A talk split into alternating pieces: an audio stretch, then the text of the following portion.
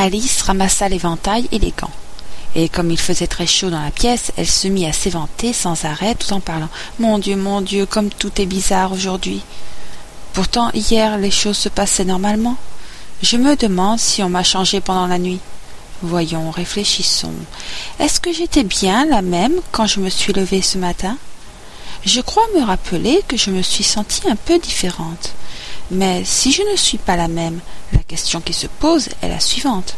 Qui diable puis-je bien être? Ah, c'est là le grand problème.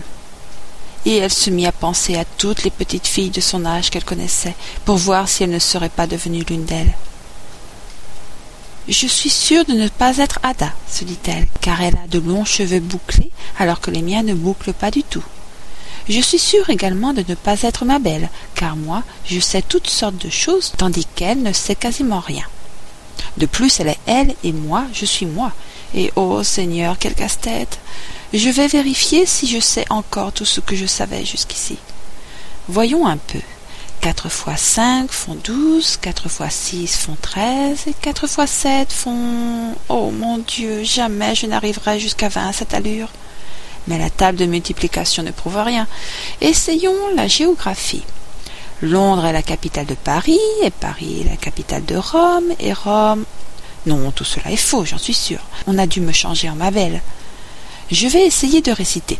Voyez comme la petite abeille.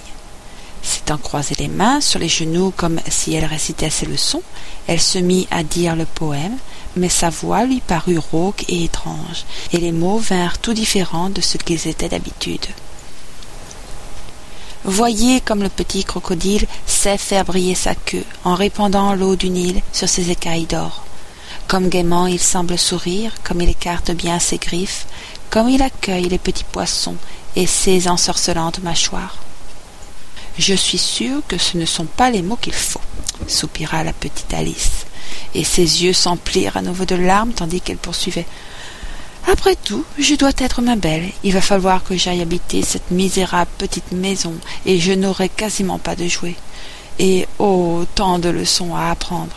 Non, ma décision est prise. Si je suis ma belle, je reste ici. On aura beau pencher la tête vers moi en disant Allons, remonte, ma chérie je me contenterai de lever les yeux et de répondre Dites-moi d'abord qui je suis.